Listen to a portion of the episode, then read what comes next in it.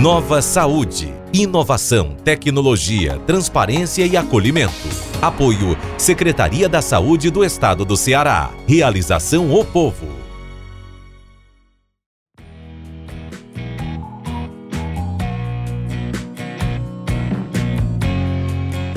Olá, seja bem-vindo. Eu sou Luiz Viana e agora começamos mais um podcast do projeto Nova Saúde.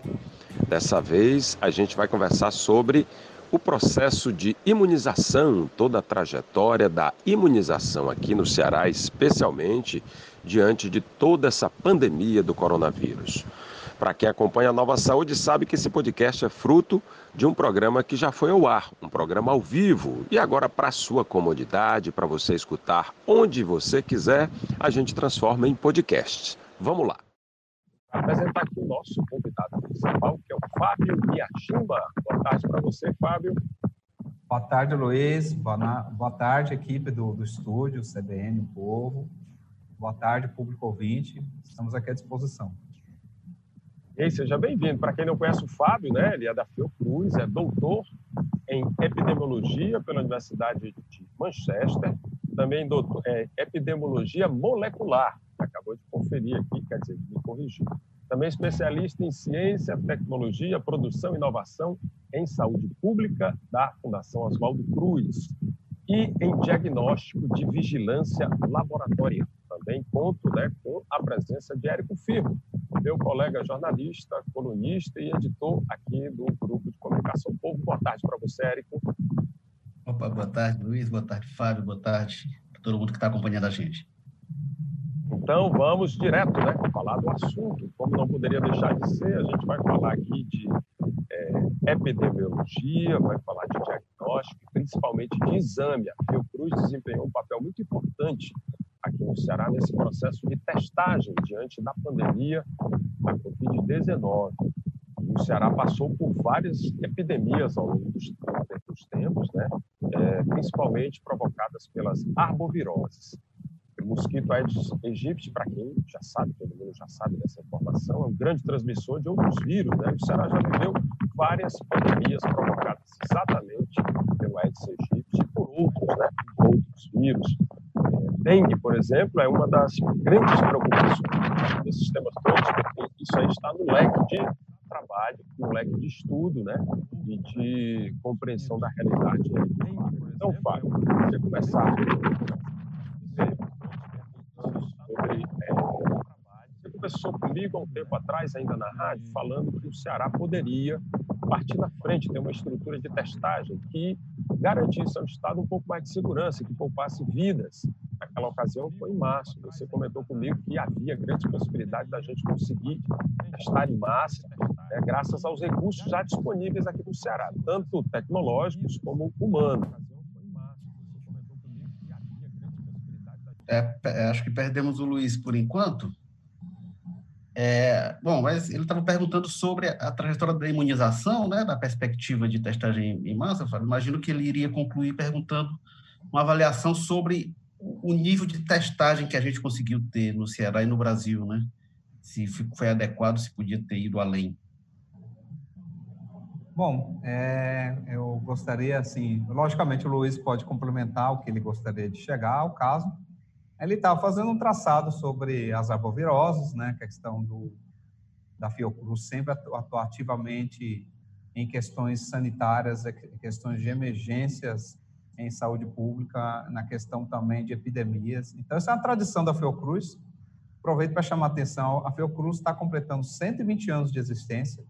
Né? Ela surgiu em funções das necessidades de emergências sanitárias, de epidemias, e vai atuou, atua e vai continuar atuando nesse segmento. Então, nós estamos dentro de uma questão central da preocupação da Fiocruz, que tem sido vários campos arbovirosos, as outras epidemias, e agora com a Covid, que não podia ser diferente. Então, na questão da Covid, é, ficou bem claro que é uma epidemia totalmente diferente do que nós já tivemos.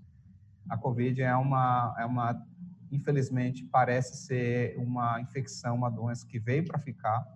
A gente não vai conseguir se livrar de uma forma instantânea, igual muitas pessoas estão pensando, né? A vacina, que tanto se fala, tem várias em fase de testagem, mas nenhuma está pronta, nenhuma está licenciada para o mercado. Então, quando a gente está falando dessa questão da, da de atuar é, com a, a questão de fazer testagem em massa, é uma questão relativa.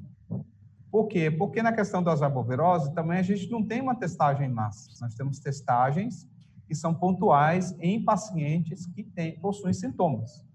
As pessoas não saem testando todo mundo que é sintomático para dengue, para chikungunya ou para zika.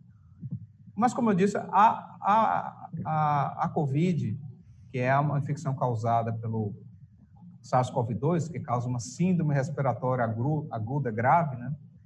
Que ela tem diferente? Ela é altamente transmissível. Então, como ela é altamente transmissível, faz, então, uma justificativa de se fazer uma testagem maior. Agora, de maneira nenhuma, o Ceará e o Brasil chegou ao nível de testagem em massa, igual chegou Singapura, chegou a Coreia, a Coreia do Sul, né, a, a, a China e alguns países onde existe um sistema mais agressivo. O ideal seria fazer isso, realmente, para poder intervir e fazer uma coisa chamada rastreamento. Então, o rastreamento é baseado em políticas como o, o Triple T, que chama o TTT, que é que chama do inglês, né, testing, tracing, treating, que é você testar, de você rastrear e você tratar. Então, é uma coisa que foi muito bem feita, por exemplo, na China e na Coreia do Sul, são dois países exemplares.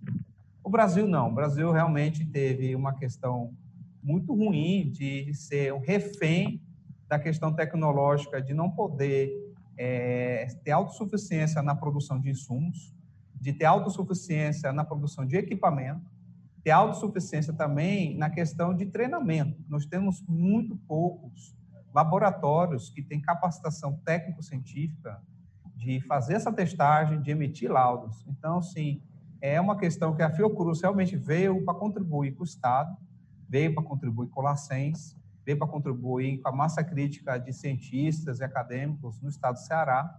E essa massa crítica aqui tem segurado o piano das testagens no estado do Ceará desde então. Então, nós temos, na verdade, um, uma carência em vários setores, tanto de recursos humanos, como na questão de insumos, como na questão de, de tecnologia.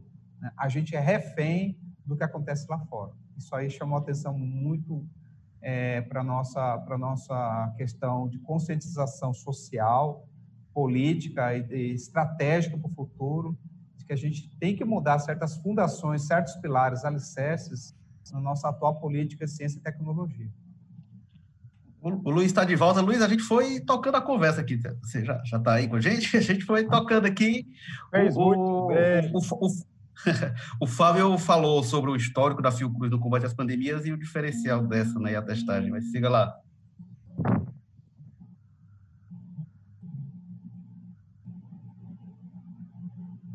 Opa, acho que ele travou de novo, então vou aqui tocando a conversa, o, o Fábio.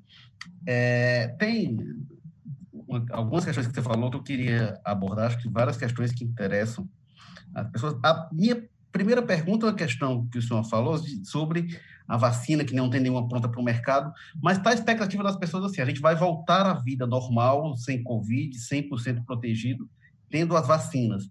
A expectativa é essa? Qual é, é, é o nível de eficácia de vacinas é, é com esse para esse tipo de vírus? A gente sabe que é, é, viroses respiratórias, elas muitas vezes são muito mutáveis, né? Então a gente tem várias categorias Será que a gente vai ser a vacina da gripe? Às vezes você protege para um tipo e não para outro. O que, que a gente pode esperar com essa vacinação que se anuncia como iminente?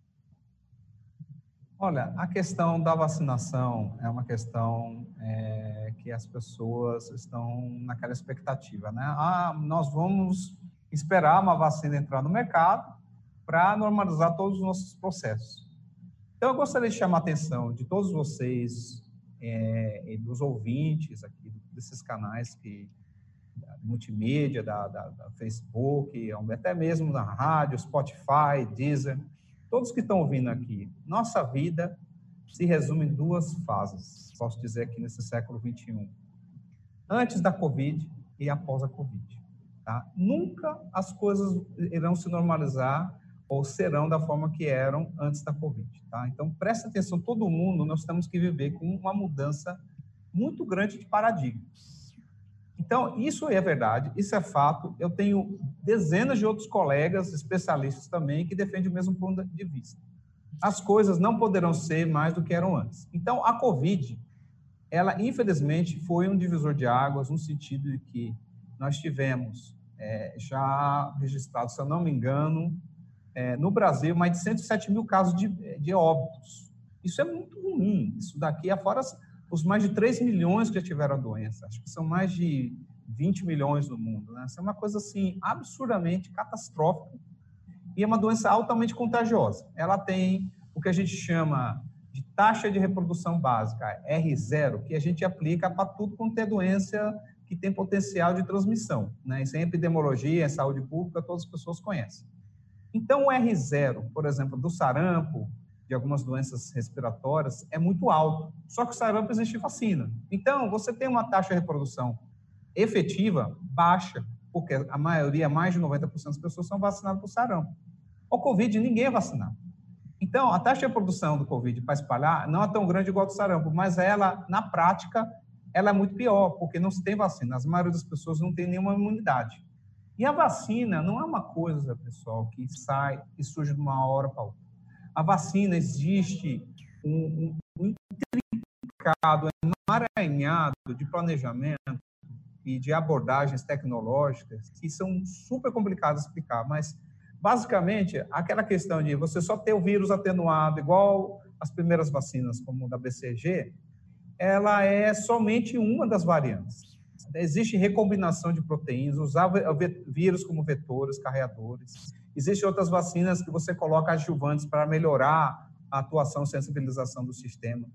E a vacina, é o que eu quero dizer com tudo isso. A vacina não é uma coisa que você, claro o dedo, você consegue gerar uma vacina. Demora anos. Então, a média de surgir, a média para se colocar uma vacina e com segurança, porque a vacina não adianta ela ser eficaz, ela tem que ser segura. Ela demora, no mínimo, em média, 7, 8 anos. E isso está sendo feito, acreditem, em tempo recorde. As pessoas podem estar falando, está demorando, está demorando. Gente, não está. A comunidade científica mundial está toda mobilizada em relação ao Covid. Vai será, quando introduziram no mercado, uma das vacinas mais rápidos, rápidas, né? Que você vai ter na história de foi introduzido no mercado. Ou seja, antecipa-se que em um ano e pouco vão colocar uma vacina no mercado. A epidemia foi notificada no dia 31 de dezembro é, como uma ameaça, né, uma, uma, uma, doença transmissível em humanos, né, acho que 31 de dezembro de 2019. Até por causa de um dia, alguns dias, que ela foi chamada de Covid-19. Deveria ser chamado para mim Covid-20, né, porque é o, o terror foi em 2020, né, um ano negro na nossa história. Então, a vacina, ela vai ser introduzida no mercado, mas não se tem garantia nenhuma se ela vai ser 100% eficaz. Nós temos exemplos de vacinas muito eficazes que tem no mercado, que ela tem uma cobertura muito boa para diversos tipos de variantes, cepas, e a gente não sabe, porque é em relação à Covid. Tem uma vacina de Oxford, por exemplo, é uma vacina que está sendo testada em fase 3, que é uma fase avançada lá, mas a gente não sabe se ela vai funcionar. Se ela vai funcionar parcialmente, se ela vai funcionar em todos. Então, essa questão da fase 3 do ensaio clínico, estão fazendo esses estudos clínicos, é importantíssima para se ter uma noção se a vacina vai ser efetiva, qual o nível de cobertura dela, entendeu? Porque, por exemplo, a gente vê o vírus da, da gripe, né? A vacina para gripe da H1N1 e outras vacinas para gripe, todo ano tem que se renovar, porque o vírus é altamente mutante, tem uma taxa de mutação muito grande, a, a vacina de um ano não serve para outra. E a gente está com receio de que aconteça a mesma coisa para a Covid há tantos tipos de vacinas diferentes. Eu não sei se vocês estão me ouvindo bem. Desculpa, aí se tem. Não sei. Cortou a conexão, mas acho que a pergunta interessa, né? Das, das diferenças de vacina. E, eu vou, vou permitir só, só, acrescentar uma coisa, Fábio, que eu acho, acho que eu já sei qual o rumo da, da sua resposta, mas já deu para entender um pouco. A tal da vacina russa, que pelo que eu entendo está tá mais atrasada do que a, a de a de Oxford, inclusive, né? Mas dá para ter esperança com a vacina russa? Que tipo de vacina? Olha, é, me desculpe a, a, a, colocação, mas eu também, também a, a, a, brincadeira também em relação ao que está sendo colocado aí, né? Mas a gente também, na parte científica, nós temos, também temos nosso humor científico, né? E uma da questão também é que existe a questão de credibilidade e reputação. Então, existe muito pouca credibilidade e tradição dos russos produzindo vacina. Tá? Podem produzir alguma coisa? Podem. Tem cientistas competentes? Todos os países têm. Agora, a forma que ela foi feita, divulgada, anunciada, nós, como cientistas, que tem uma tendência a ser muito céticos, a gente não acredita ainda. A gente é muito São Tomé. A gente quer ver para Então, assim, na minha opinião, né, como a minha opinião pessoal, não estou falando da opinião da Fiocruz, da instituição que eu trabalho, é que essa vacina ainda ela vai ter que comer muita grama para provar que ela vai funcionar, vai crescer ainda. A vacina de Oxford, não. Tá? O centro onde ela é produzido, idealizado, é um centro de altíssima reputação no mundo. É, tem tradição em diversas é, formulações de vacinas, e não só tradição de formular, mas também de aprimorar as vacinas existentes. Então, o centro onde foi feito lá, existem pesquisadores internacionais de vários países trabalhando nesse local. É, eu conheço alguns deles, né? São desde espanhóis, mexicanos, tem, tem vários alunos brasileiros, pesquisadores trabalhando nesse centro. Né? Existe uma, uma avaliação muito rigorosa de segurança. Então, a vacina, por exemplo, de Oxford, ela foi testada, mesmo com essa correria toda, em animais que sejam mais próximos de mimetizar o sistema imune humano, que é, por exemplo, são os macacos. Então, eles testaram, testificaram a segurança e ela já foi sim, começou a testar. Então, assim, eu acredito muito mais é, no que a gente tá, é, já se conhece, que já está crendo, né? não simplesmente numa eureka, né? Num, numa bala de prata que vai resolver o problema. Tá? É, eu, eu espero que eu esteja errado, que, que a China é, também esteja com um protótipo avançado, que eu acredito tenha alguns protótipos muito bons lá, mas o da Rússia, ela surgiu meio que do nada, né? A gente fala no inglês, né? Out of the blue, né? Então a gente não sabe. Eu tenho muito, eu sou muito cético com essas coisas ainda.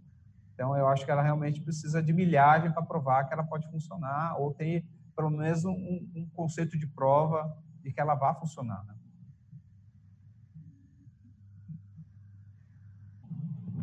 Pela sua experiência, qual dessas vacinas ela tem, está em melhor condição né, de apresentar resultados? E, por outro lado, eu vou até repetir um pouco a pergunta que eu já ouvi fazer aqui, que é a coisa da, da nossa esperança, né, da eficácia dela. Assim, é, Pode-se esperar que uma dessas vacinas vai fazer a, a, nossa segurança, o nosso conforto novamente, diante do que você está vendo aí? Então, como eu disse, Luiz, acho que é, eu não pude passar essa informação antes aí, porque é, seu canal estava com problema aí. Mas, assim, o que a gente estava conversando é que a vacina não é um, uma, uma, um, um, evento ao acaso, que você surge com ela, põe no mercado. Para se fazer uma vacina, existe um estudo de viabilidade imenso por trás disso daí. Então, desde a concepção, da base metodológica e da base científica, né, até a parte de escalabilidade na sua produção. Então, fazer vacina, para vocês terem uma ideia, só tem dois centros no Brasil em escala para atender a população. Uma delas é na Biomanguinhos e a outra é, na, é na, no Butantan. Então, sim, a gente sabe que produzir vacina não é trivial. Ela tem que ter toda uma padronização, tem que ter uma base, tem que se conhecer muito bem a base é, é, da etiopatologia da doença como é que a, a, o vírus ou o patógeno vai invadir, como é que pode ser bloqueado, como é que ele pode ser é, é, neutralizado, como é que o sistema imune pode ser treinado da pessoa. Então, tudo isso leva muito tempo. Então, leva, em média, quase uma década para produzir uma vacina e colocar no mercado. E a gente está falando agora numa questão que a Covid é recente, tem menos de um ano circulando, é, aparentemente, né, pelo menos no Ocidente, menos de um ano circulando é, no Ocidente, e nós já estamos falando na vacina. Então, isso aqui, de qualquer forma, nós vamos bater o recorde em termos de conseguir idealizar uma vacina, de conceber, de idealizar, de você fazer o desenvolvimento, de se testar ela e de colocar no mercado. Eu acredito que uma vacina pode estar no mercado ano que vem. Esse ano, sem chance. talvez ano que vem, tá? com certeza é, em, em 2022. Tá? Então, existe uma chance de 2021 temos, temos uma vacina, mas, pessoal, não acreditem que a vacina vai resolver todos os problemas. Por quê? Porque, como se trata de um vírus mutante, a chance de uma vacina desse ano funcionar pode ser boa, mas ela pode ser que no outro ano não funcione. E não se esqueçam, é, o vírus tem uma origem comum que rastrearam para a província lá, para a cidade de, é, de Wuhan, né, na província de é, Hubei, né, é, lá na China. E vocês podem olhar o vírus circulando na China, o vírus circulando na Itália, nos Estados Unidos, na Austrália, na Índia e no Brasil, na América Latina, eles já não são exatamente o mesmo. Então, uma vacina produzida com uma cepa, que é uma variante originalmente do que, do que foi, que se espalhou, do que emergiu no mercado né, na, em Wuhan, pode não ser eficiente aqui e vice-versa. Então, o que eu quero chamar a atenção, existe uma tendência de se criar vacinas polivalentes, são vacinas que ela podem atuar em mais um tipo de cepa né? E a gente não sabe se ainda é necessário esse tipo de abordagem com o novo coronavírus, com SARS-CoV-2. Então, o, que se sabe é que quanto maior a atividade neutralizante que a vacina induzir, melhor. E que se houver uma mutação nesses sítios, nesses locais do RNA do vírus, a vacina pode não ser eficiente em neutralizar, em bloquear ou combater o vírus. Você assim, é, conversando aqui entre nós três, você vê o ponto de vista de um cientista e esse cientista busca mais para a questão da cooperação global, valores da ciência, humanos. Quer dizer, a ciência é feita de pesquisadores cientistas, muito, muitos deles, a grande maioria deles, muito conscientes eles estão nessa indústria global, mas eles puxam né, para esse lado da solidariedade também. Será que a gente vai aprender com essa pandemia? Será que as grandes nações, os grandes laboratórios, as grandes corporações, que normalmente não estão preocupadas né, com a saúde da população, sim com o seu lucro, será que a gente vai é, experimentar um pouco mais de cooperação, de solidariedade, né, Fábio? Olha, eu prefiro pensar que sim, porque, como eu disse para vocês e para os ouvintes aqui desses canais, é, nós não podemos ser o que éramos antes da pandemia. Nós temos que mudar, nós temos que nos atualizar, nós temos que nos repaginar. Por quê? Porque se a gente não fizer isso, a gente não vai estar vivendo no contexto, no, no contexto correto, tanto social, como político, como econômico, né, como ser humanos também, moral, como espiritual, porque a questão da, da, da, da Covid, ela é uma praga, ela é uma, uma pandemia, é, as pessoas não sabiam o que era uma pandemia, hoje as pessoas sabem o que é uma pandemia, então vários paradigmas, Luiz, eles vão ter que mudar, é inevitável. A gente não vai poder ter o nível de aglomeração social que tínhamos antes, o nível de má higiene, de, de, má, de más condutas que também tínhamos antes. É, nós não podemos ter mais esse, esse, alguns tipos de comportamento que nós tínhamos antes. Né? Por exemplo, é, praias abarrotadas, salas de aulas cheias de gente, é, um mercado sem nenhuma ordem de fazer compra, né? Um, uma feira com aglomeração, um jogo de futebol com um estágio com 80 mil pessoas, entendeu? Então, várias coisas. Um cinema que não tem uma higiene básica do local e as pessoas tossindo uma em cima das outras. Essas coisas vão mudar de uma forma radical. Elas precisam mudar. Né? A questão também de que priorizar-se o lucro. Né? Quanto mais pessoas eu colocar nesse local, nesse restaurante, nessas mesas, nesse, nesse teatro, nesse jogo de futebol, melhor. Então, as pessoas vão ter que ter uma racionalidade agora, por quê? Porque a segurança, o bem-estar e a saúde tem que vir antes de qualquer outro contexto. Um carnaval do jeito que era antes, tudo isso aí vai ter que mudar. Então, é essa parte dessa transição, dessa migração, dessas cartilhas, esses manuais que as pessoas estão tendo que reescrever, vão ser utilizados para reescrever a história. Então, uma coisa que veio para ficar. Hoje, todo, todo mundo andando de máscara é uma coisa muito comum, não é? Você andava de máscara antigamente, você era um alien, você era um ET. No entanto, as comunidades, as sociedades de vários países na Ásia, usar máscara era uma coisa já comum, principalmente quem está doente. A máscara protege principalmente é, aquele que, que não está usando a máscara, mas o que está em contato com o outro está usando a máscara, que está doente. Então, a máscara é uma questão de consciência, não é questão de proteção. Se você está doente usar máscara, você está fazendo um bem muito maior do que simplesmente usando máscara para se proteger a si mesmo, entendeu? Então, a, você usando a máscara é uma forma de você se comportar melhor, de não ficar passando a mão no nariz, na boca, todo mundo faz isso, inevitavelmente, mas evitar de fazer isso daí, de se tossir, é, é, espirrar é, e se espalhar o aerossol no meio ambiente, e de etc. Então, quando as pessoas usam máscara, todo mundo usa máscara, por que, é tão efetivo? Porque você está bloqueando e está fazendo a pessoa intrinsecamente se comportar melhor, de também não, não espalhar, não transmitir, e tem uma proteção relativa do quem está usando a máscara, que não é tão grande. Mas se você juntar as duas coisas, ela tem, se todo mundo usar a máscara, tem uma efetividade acima de 80%. Tá? Então, assim, é a questão também comportamental, o uso da máscara. Né? Fábio, agora, o, o, o senhor falou de duas coisas aí que eu acho que tocam as pessoas muito, são duas coisas é, muito arraigadas na cultura brasileira, né? São mais do que lazer, mais do que um lazer, mais do que diversão que é o carnaval e o estádio de futebol. Como é que vai ser isso? Porque é, é, eu tô doido para voltar para o estádio lotado, para estar tá lá gritando gol. É, carnaval, carnaval de Olinda, de Salvador, da Rua dos Tabajaras.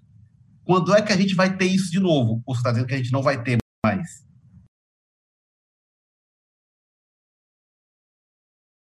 em Hillsborough, em 1989, né, um estágio é, em Sheffield, extremamente lotado. Se você perguntar futebol, eu tenho também uma enciclopédia de futebol, também eu gosto muito de futebol.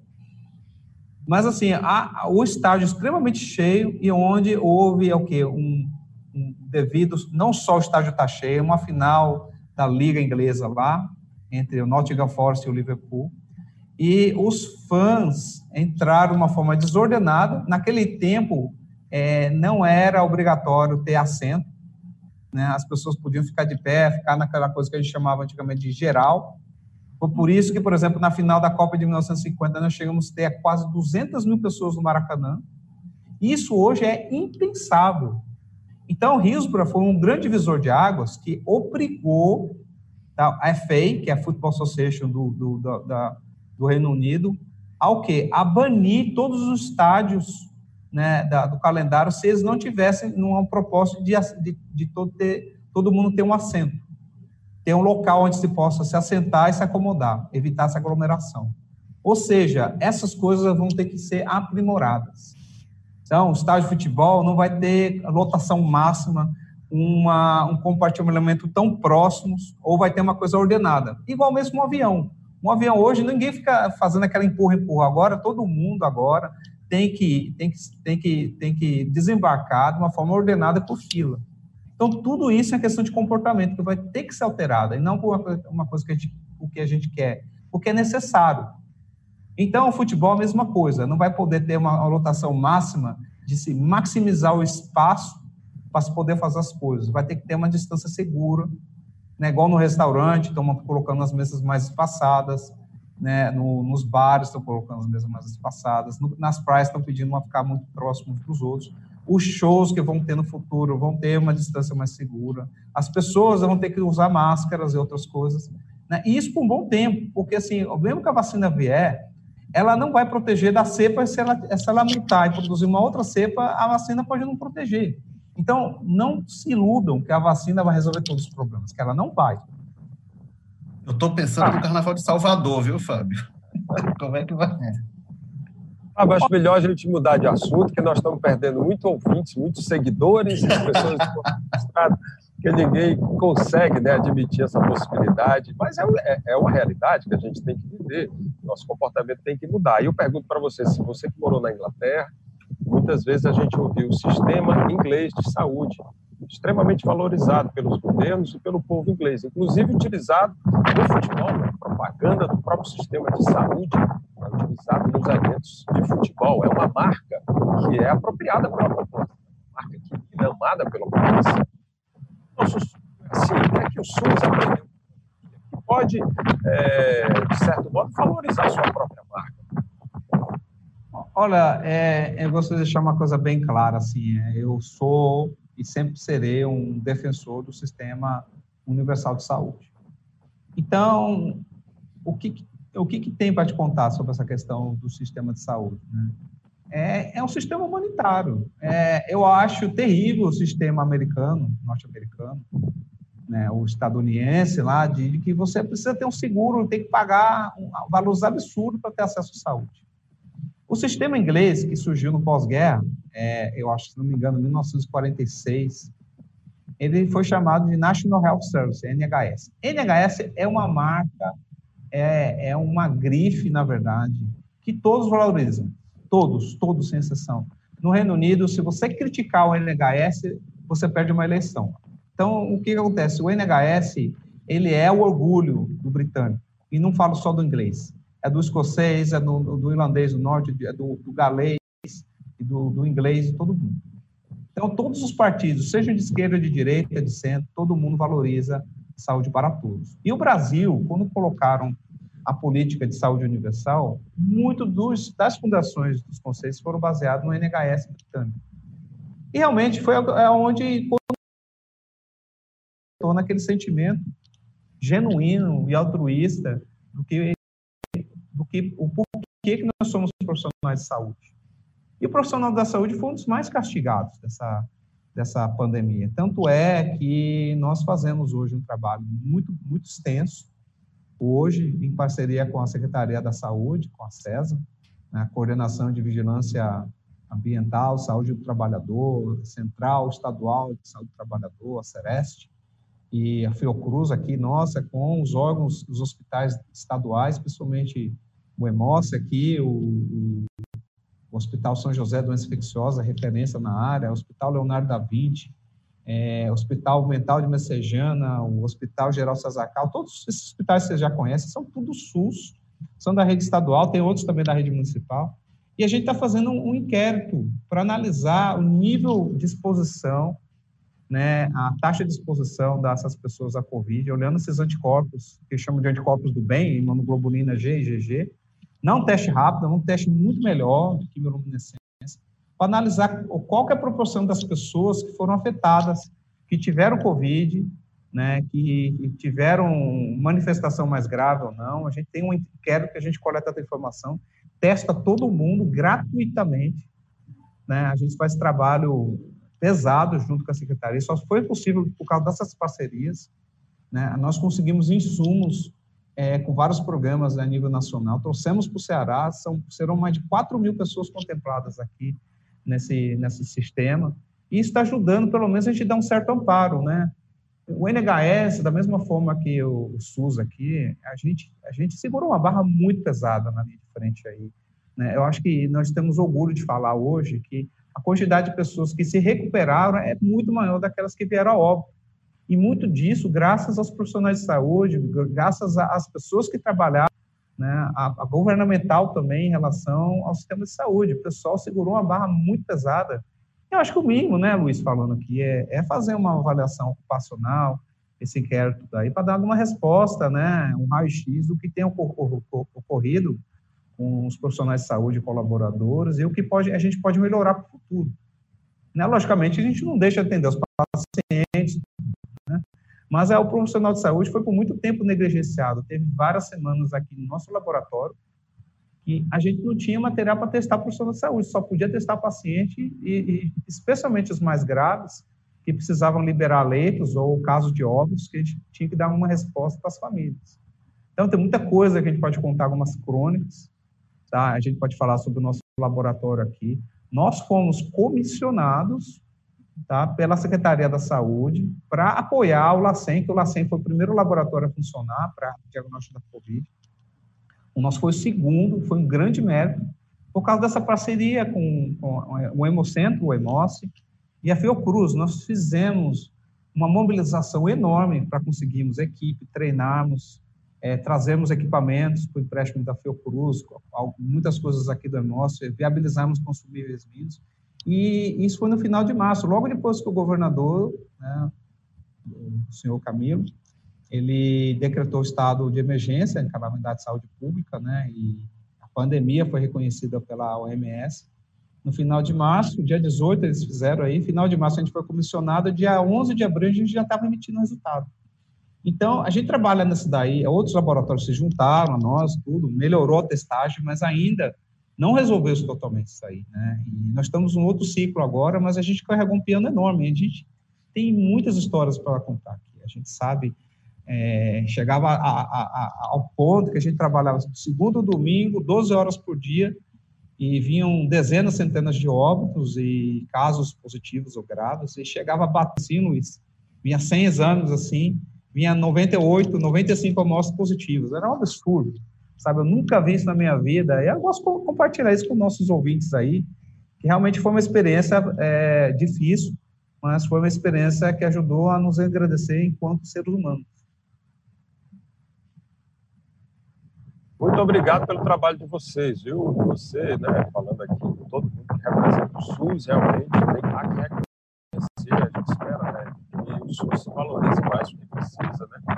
Subfinanciado, maltratado, é, não recebe atenção dos governos, aqui não é política, porque o SUS não pertence a nenhum partido, nenhum governo. O SUS é o patrimônio do Brasil.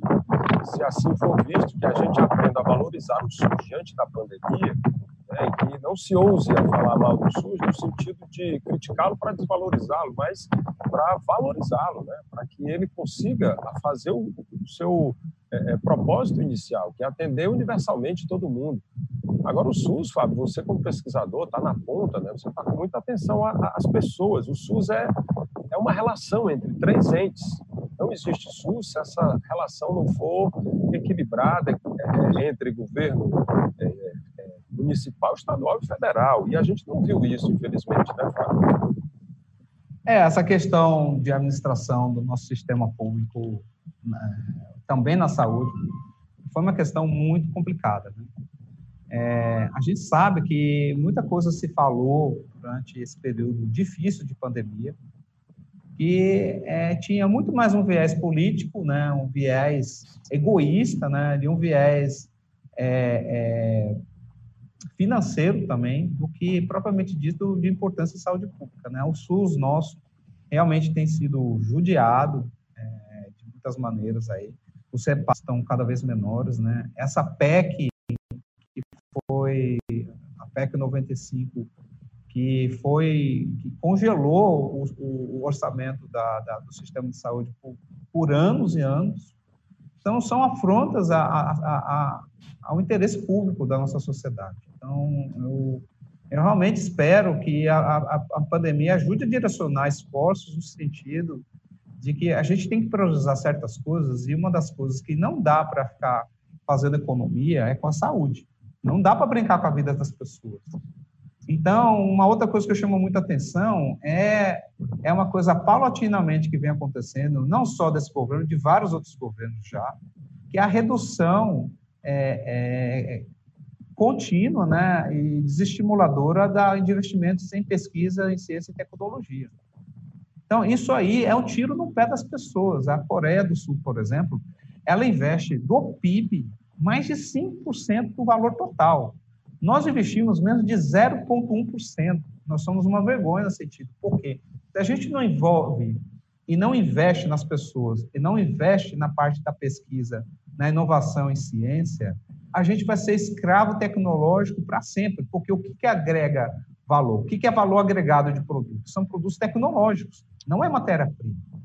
Então, nós temos um problema muito grave, que é que a, que a Covid escancarou, que é a questão da gente ter baixo investimento, baixa aparelhagem, a parte técnico-científica de equipamento, baixa autossuficiência na questão de insumos, é, baixa eficiência na questão logística, execução de orçamentário, de coisas fundamentais, principalmente esses insumos para diagnóstico de EPI, é, medicamentos, respiradores, tudo isso demonstrou a nossa incompetência né, em lidar com grandes problemas de saúde pública. Então, assim, é, eu espero que a gente possa aprender lições nesse sentido.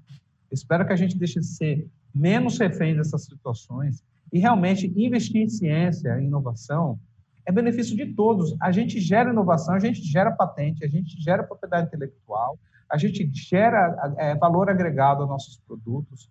E isso pode ajudar muitas gerações. A gente trabalhar sempre naquela, naquela, naquela fronteira do conhecimento e não simplesmente ser fornecedor de matéria-prima e exportador de cérebros para outros países. Isso que tem acontecido. Então, eu voltei do exterior com uma missão de realmente ajudar a capacitação, mas eu sou uma gota d'água no oceano, né? Então, outras pessoas também trabalham nessa questão de melhorar a próxima geração. Mas essa, isso tem que começar não só na educação, na saúde, mas também de você reinvestir né, o que nós temos é, na própria ciência aqui, na própria, nos pratas da casa aqui, né, na questão local nossa. E nós estamos deixando, deixando a desejar, infelizmente, é, correndo sempre atrás do próximo bonde. Né? Érico, você gostaria de comentar alguma coisa aí? Acho que o Luiz está. O, o, Luiz travou, não, teria várias coisas aqui, vamos aqui tocando. É, um, um, aspecto que o senhor falou, que eu queria abordar, ele disse que felizmente a gente é, tem um número muito maior de pessoas que se recuperaram em relação aos, que, a, a, aos óbitos, né? É, e eu tenho lido algumas coisas sobre isso, eu queria saber o que, que se aprendeu no tratamento da Covid-19 desde o início, né, de março para cá principalmente, porque a gente vê é, quedas de taxa de letalidade. Né? Hoje a gente tem taxa de letalidade no Brasil pouco acima de 3%, no Ceará um pouco acima de 4%, já foi bem mais alto do que isso. E eu não sei até que ponto está se testando mais, se testando mais casos menos graves, ou tem alguma coisa mesmo. E eu tenho visto algumas opiniões de que nós avançamos nos tratamentos e de que pessoas que tivessem adoecido agora, pessoas que morreram três meses atrás, talvez não tivessem morrido se fosse hoje. A gente avançou em realmente, realmente em relação a isso? Olha, existe muita, é, existe muita controvérsia nesses dados. Não é uma questão muito linear, é, direta de se responder. Então, eu vou dar um exemplo para você. É, quando você vê a ponta de um iceberg, né, você só infere aquilo que você vê. E a ponta do iceberg que era as mortes, os óbitos que então, óbito é um indicador objetivo. Você sabe que as pessoas estão morrendo. E muitos que estão morrendo não são notificados como Covid, porque as pessoas querem evitar isso daí. Inclusive, é, é alguns omitem a informação para que a funerária possa aceitar o corpo e fazer um velório. Então, a gente tem que entender toda a questão social também das pessoas. Né? Não é uma coisa fácil. Eu tenho, eu tenho amigos, colegas que faleceram com Covid, eu tenho é, é, parentes de amigos que morreram com Covid. Assim. A gente sabe que é uma situação muito triste. O que a pandemia nos ensinou essa questão? É a questão que sempre vai ter viés nos dados. Então, assim, a gente testa pouco, a gente identifica pouco também. Então, o que, que a gente pode concluir? Acho, eu acho que, de uma forma geral, a taxa de mortalidade ela foi mais ou menos parecidas é, nos estados, é, em vários estados, por exemplo, nos estados do Nordeste existe uma certa é, uma taxa que estava bem parecida. Eu lembro muito bem no começo da pandemia, é, o estado de Pernambuco tinha muito mais casos de óbitos do que o Ceará. Só que a quantidade de casos notificados lá era muito menor que a nossa. Por quê? Porque a gente tinha uma testagem maior do que a testagem lá de Pernambuco. Ou seja, no final das contas, a taxa de mortalidade três, quatro vezes maior que a nossa. E não era verdade. É simplesmente é um viés de testagem, é um viés de seleção. E agora, por que está tendo muito menos casos?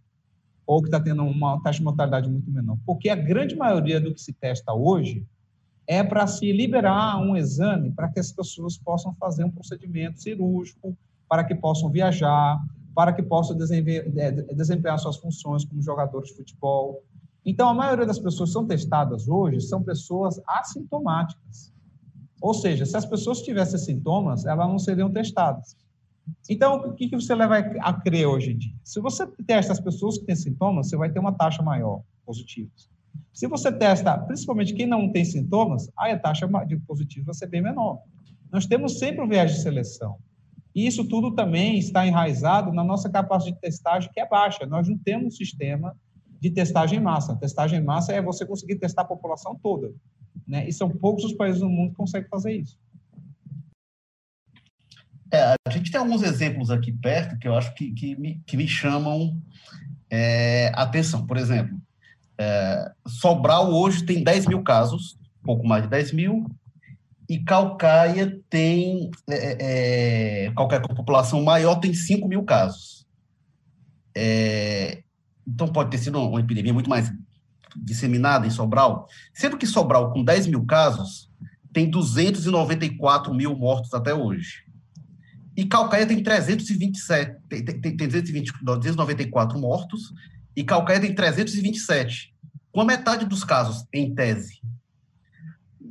Ou a gente tem uma mortalidade muito grande em Calcaia, ou está testando menos em Calcaia, que, que é a, o que eu acredito, que a gente está testando muito menos casos menos graves em qualquer do que em Sobral, né? Claro que a gente não tem como concluir só por isso, mas quando a gente olha, tem coisas estranhas nos dados, né? Que realmente não dá para a gente ter. É, é.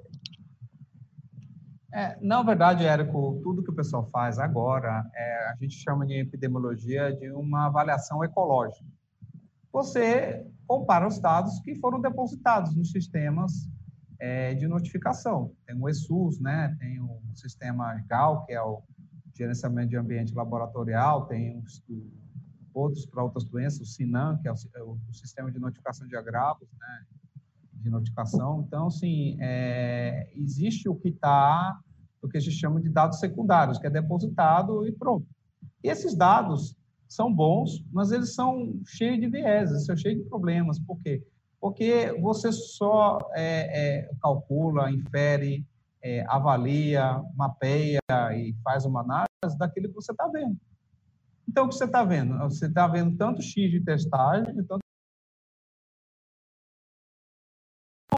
é, é, esse viés vai ser, vai ser contínuo. Então, a única, a única forma da gente ter uma avaliação é, precisa, uma acuracidade, era se a gente ter testado em massa as pessoas. Isso não ocorreu. Então, a gente não pode inferir somente pelo número de óbitos se a taxa é, de, a taxa de mortalidade foi pior em Calcaia, em Sobral, em Fortaleza, como outra uhum. capital. O que a gente tem se dado objetivo, tantas pessoas morreram. Afora as pessoas que morreram, né, e não foram, é, não foram atribuídas a Covid, que poderia ter sido Covid. O Covid pode ser fator é, contributivo para a morte, para o óbito, né? Então, isso tudo a gente não tem uma ideia para poder fazer. O que a gente sabe é que a doença, que a epidemia, ela começou principalmente para as capitais e pelas áreas litorâneas do Brasil. Isso a gente sabe. Ela veio importada de outros países e de outros centros. Então, ela começou de uma forma totalmente atípica, que é, por exemplo, centros mais abastados, como as baixas da região central ali, da Aldeota, da Joaquim Távoro ali, do Dionísio Torres, né? Toda aquela região lá do, do Cocó e foi esparramando, espalhando para outros centros, né? Outros distritos, né? Sub-regiões da cidade de Fortaleza. E depois ela foi interiorizando. Então, ela é uma, é uma epidemia muito diferente das outras, que geralmente começa nas comunidades mais carentes, começa na periferia e vão para outros locais. Essa não. Ou começa de uma forma homogênea. Essa começou em determinados pontos principalmente regiões mais abastadas. Então, a gente sabe de algumas coisas. A gente sabe que a porta de entrada de algumas capitais foi anterior a outras. Por exemplo, Fortaleza começou muito antes, por exemplo, que é, Cuiabá, em Campo Grande. Até por questão de ter, ser um hub aéreo internacional. A gente sabe que Manaus começou cedo, a gente sabe que Fortaleza começou cedo, Rio de Janeiro começou cedo, Brasília começou cedo, São Paulo começou cedo. Por quê? Porque veio muito estrangeiro por esses portos. Tá? Então, algumas coisas a gente sabe, a gente pode inferir. Agora, a questão de mortalidade, a gente sabe que a mortalidade em alguns estados foi maior. Por isso que precisa de um N, um valor amostral, um tamanho amostral muito maior para que esses vieses sejam mais diluídos na, na análise. Se você vai basear um número pequeno, de 290 mortes só em Calcaia ou Sobral, esse aí é um valor que ainda pode sofrer muito viés. Agora, se você está olhando milhões dentro do próprio estado, você está olhando centenas de milhares de pessoas em um outro ponto, você está olhando a população toda do, do, Brasil, aí é possível de se fazer um trabalho mais adequado. Então, uma das estratégias que a gente está analisando, para analisar a cronologia da circulação e do espalhamento, analisar grupos que a gente sabe que a gente, podem, a gente pode randomizar. Por exemplo, é, é, difícil encontrar alguém que deixou uma amostra guardada em algum banco, em algum arquivo, para analisar lá de janeiro e fevereiro. E praticamente é uma coisa bem difícil. O sistema de saúde parou em função da Covid. Mas o banco de sangue, o HEMOS, e os hemocentros no Brasil todos têm um trabalho multicêntrico do qual nós participamos, nós somos pesquisadores representantes do Estado do Ceará, que é analisar mais de 65 mil pessoas no território nacional, em oito capitais, no final das contas fosse 15 capitais, mas oito com essa rede que a gente trabalha junto com a Fundação Pro Sangue do Hemocentro de São Paulo, e o Hemos participa, que os doadores, eles têm um material guardado aqui desde janeiro. E a gente pode estabelecer qual que é a quantidade de pessoas que já têm anticorpo positivo já desde, desde fevereiro, março aqui, e por aí estabelecer a cronologia de circulação e espalhamento da Covid pelas capitais do Brasil, né? principalmente Fortaleza, eu acho que está Salvador, é, é, Recife, São Paulo, Rio, Curitiba e Belo Horizonte, tudo nessa questão. E isso é um trabalho muito útil para orientar a Secretaria de Vigilância, a Secretaria de Saúde, a gente tem uma ideia, um raio-x melhor de como a gente poderia ter intervido. E a gente se preparar para, se houver um efeito rebote, se houver uma segunda onda, se houver aparecendo de outra epidemia, a gente aprender com nossas próprias lições. São lições que a gente utiliza para aprender e realmente para aprimorar nosso sistema. Por isso que eu digo que nós não vamos ser, nós não vamos ser pessoas como eram antes. A gente tem que, tá, tem que ser melhores e mais preparados. Ah, Estamos terminando aqui já o tempo da nossa live. Eu queria perguntar para você uma curiosidade que eu tenho, que é a questão da, desse fator cultural, da higienização, né, que nós agora, necessariamente, vamos passar a ter hábitos com mais higiene, uso de máscara, lavar as mãos, evitar aglomeração. Tem gente que diz que isso vai fazer muita asepsia, que essa asepsia exagerada, por exemplo, todo sabonete tem bactericida, tudo tem higiene demais, é muito álcool, que isso, de certo modo, é ruim para a população, que a gente vai acabar ficando mais doente por causa disso. Até que ponto isso é verdade? É, especialmente diante do ambiente que é tão... A gente está falando de ciência, ao mesmo tempo ainda tem gente que não acredita em vacina, né? Onde é que está a verdade? Olha, primeiramente, já que você tocou no assunto, é, eu gostaria de falar com uma pessoa imparcial. Eu não trabalho com desenvolvimento de vacina, mas eu posso garantir uma coisa: vacina não faz mal a ninguém. Vacina não faz mal ao teu filho, vacina não causa problema de gravidez, vacina não causa autismo. Então, essa é uma questão, a gente tem que bater firme com esse pessoal que faz campanha de vacina sem ter uma base científica nenhuma, né? Então, a vacina veio para ficar para ajudar as pessoas. Tá? E quem não é vacinado está fazendo mal à população, porque se você diminui algo que a gente chama de imunidade de rebanho, uma doença pode se espalhar na nossa sociedade muito mais rapidamente. Saindo desse ponto, é, falando sobre a super sanitização, higienização, para a questão sanitária. Realmente tem uma consequência. Nós temos um estilo de vida muito diferente do que 50 anos atrás, do que 100 anos atrás. Mas certas medidas de higiene nossas são muito, podemos dizer assim, pecaminosas. A gente coloca o dedo no nariz, passa a mão no olho, a gente é, vai almoçar às vezes sem lavar as mãos, sem, sem desinfetar. Eu acho que essa questão é importante porque, historicamente, mesmo que as pessoas não, é, não fizessem isso aí, é importante lavar as mãos, é importante tomar banho, é importante fazer uma higiene nasal, é importante escovar os dentes, é importante essas coisas. E não vai fazer mal a ninguém, não. Pelo contrário, vai ajudar. Agora, o excesso de zelo, algumas pessoas têm transtorno obsessivo compulsivo, de, de ter casa super limpa, disso, daquilo, não pode estar tratado fora do lugar. Isso tem que ser balanceado, eu acho. Tem que ter limpeza? Tem. Tem que ter um tapetinho ali para passar o pé? Tem. Tem que ter um álcool gel, um spray para passar na mão? Tem. Tem que lavar antes de comer? Tem. Tem várias coisas que já deveriam ter sido feitas. Se a gente tivesse feito, teria tido um espalhamento menor. E a gente sabe que é certo. Agora, outras coisas são exageradas. Não exagerar em relação a isso. A questão de se usar muito álcool, é, eu, quando puderem, ouvintes, pessoas aí, lavem as mãos com sabão.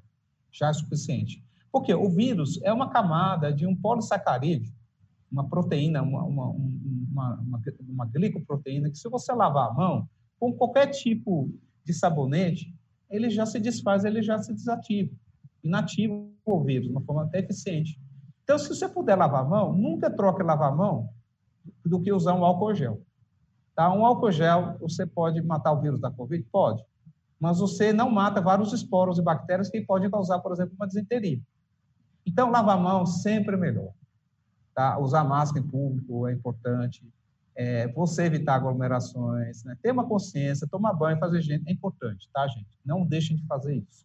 Tá? Agora, usar muito álcool, se vocês puderem substituir lavar a mão do que do que ficar passando ao álcool, pode realmente ressecar a mão, pode ter algum problema dermatológico. Então, sempre que puder também, hidratem a mão, as mãos para dormir, tudo. Não, não, não, não entrar em uma, uma questão de, de descaso, tá? É contrário, a gente tem, uma, tem que ter uma conscientização é, é, individual e coletiva.